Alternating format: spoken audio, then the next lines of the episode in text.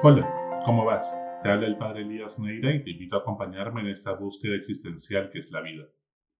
¿Te ha pasado que pierdes el tiempo divagando y pensando en las musarañas o viendo las redes sociales sin buscar nada en específico? ¿Has caído en la cuenta que luego de hacer esto te culpas por perder el tiempo? ¿Te sientes más insatisfecho? Pero es como una adicción que no puedes dejar. ¿Y has notado que luego no estás más eh, descansado. Al contrario, estás más cansado y preocupado porque una parte de tu cerebro siguió conectado a tus preocupaciones urgentes por resolver. Al final, ni te ocupaste de lo que tenías que hacer, ni descansaste lo suficiente para reponer tus energías. Y claro, después decimos que no tenemos tiempo para nosotros mismos, para cuidar nuestro bienestar y para nuestra familia. ¿Vale la pena vivir así? Vagando en la superficialidad, como almas en pena o zombies, buscando qué distracción devorar en las redes sociales sin ningún propósito concreto. Ni disfrutamos, ni nos ocupamos de resolver los pendientes. Vivimos en piloto automático, abrumados en hacer poco y preocuparnos mucho. Narcotizados entre las culpas del pasado y las angustias del futuro. Nunca en el presente.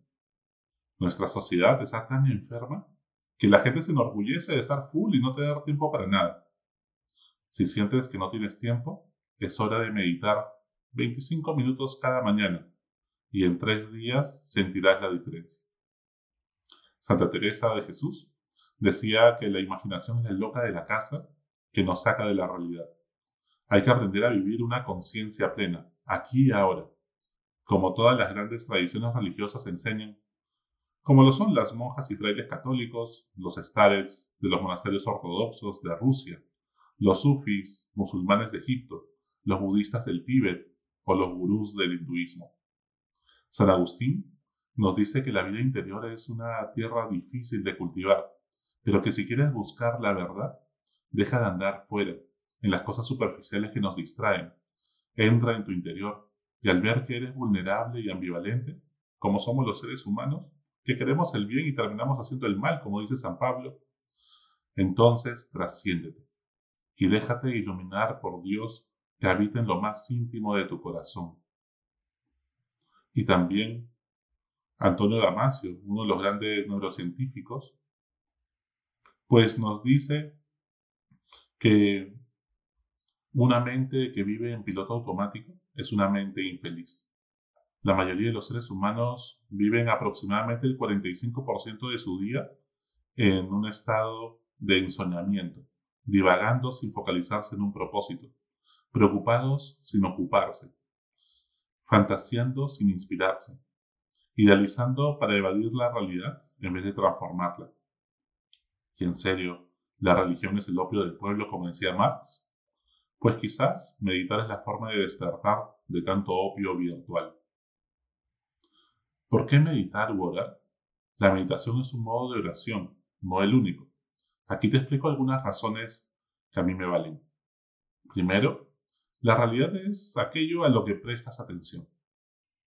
Cuanto más meditas, aumentan las ondas alfa en tu cerebro que frenan otras interferencias, por lo que todo el día estarás más concentrado, viviendo en la realidad aquí y ahora, mejor capacitado para escuchar activamente a las personas que te rodean y acogerlas.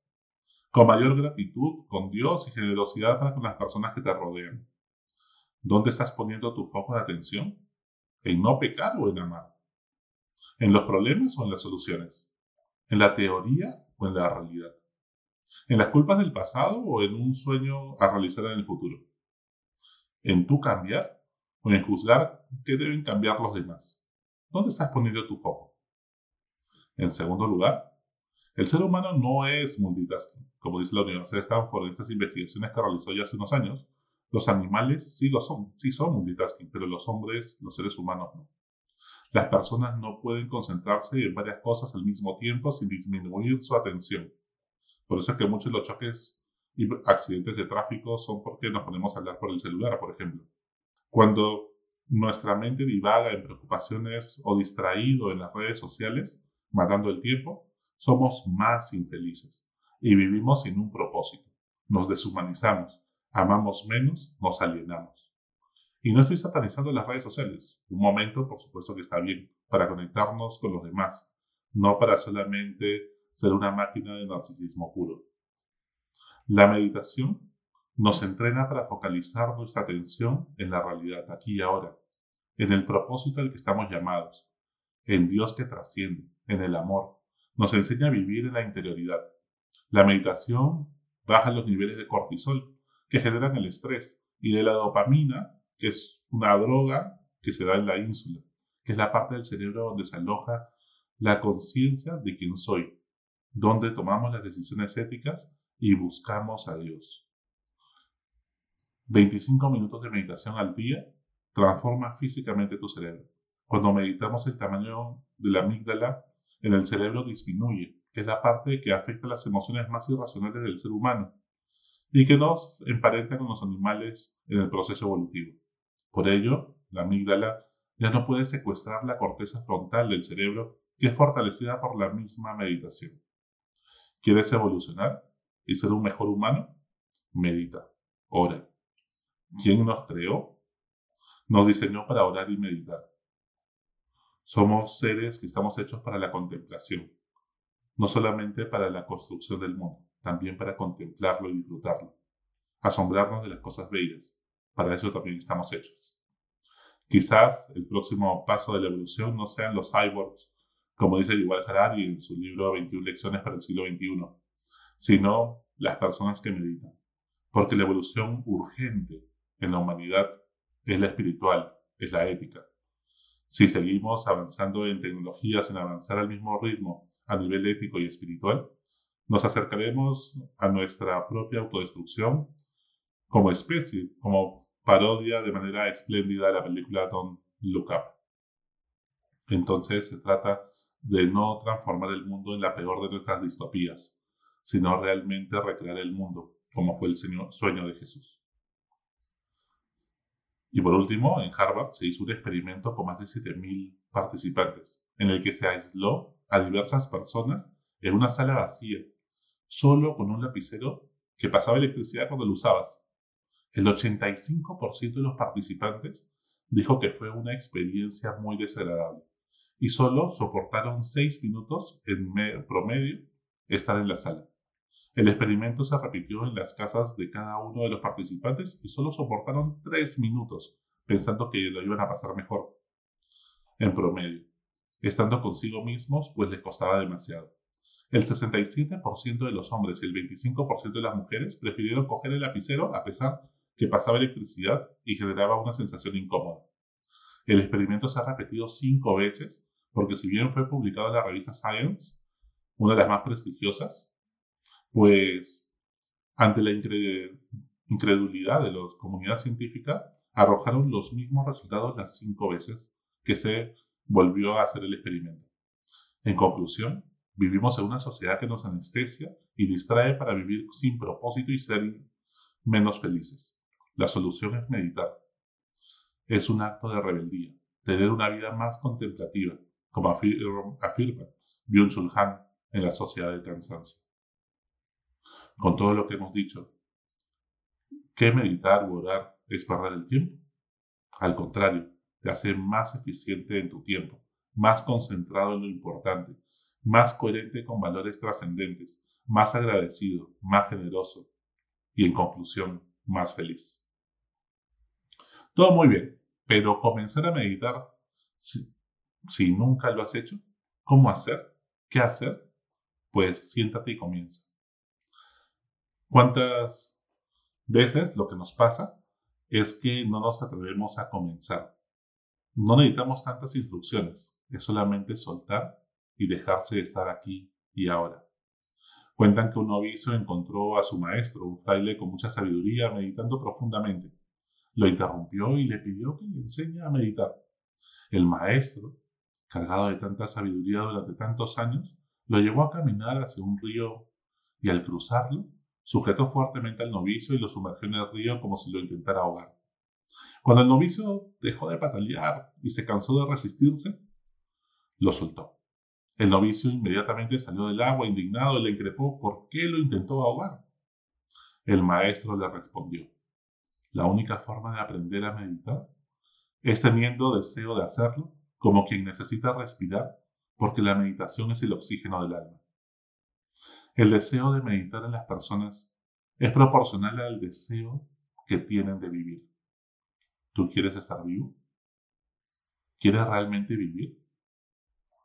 ¿Eres, estás enamorado y te apasiona la vida? Entonces también te va a apasionar meditar. No se trata de presionarse, sino de soltar todo, incluso los pensamientos. No se trata de ponerse a pensar en lo que quiero pedirle a Dios porque terminaré pensando en mis preocupaciones futuribles. Es estar aquí y ahora, abandonándose en las manos de Dios con confianza. Es pasar tiempo sin controlar el tiempo. Es disponerse a escuchar a Dios, esperando que hable porque el silencio también nos dice algo. Es dejar las expectativas sobre la utilidad de ese tiempo, o sea, sin esperar nada, y esperándolo todo a la vez. Es sentarse sin que nadie te interrumpa, sin dosis de dopamina que te droguen, para integrar nuestro corazón como se ha dispersado en tantas cosas. Es volver a nuestro interior y familiarizarse con tu hogar, donde Dios habita. Es ver el río de la vida correr, fluir sin apegarse a nada ni a ningún objeto, proyecto, persona o experiencia de vida, pues estancaríamos el río de la vida y el agua estancada se pudre. Es dejar de tener solo biología para tener también biografía, como dice Pablo de Gors en la biografía del silencio. Y es que cuando no, no meditamos, somos animales vivos sin una narrativa, somos pura biología sin una biografía, que le dé sentido a las cosas, sin una historia de salvación, sin una historia de amor que merezca ser vivida. Pero no te engañes, la calidad de tu meditación no se mide por cuánto tiempo ores, ni por lo que pasa en ella. Así sientas que los ángeles te hablan, sino que la calidad de la, meditación se basa y se mide en torno a la calidad de tu vida.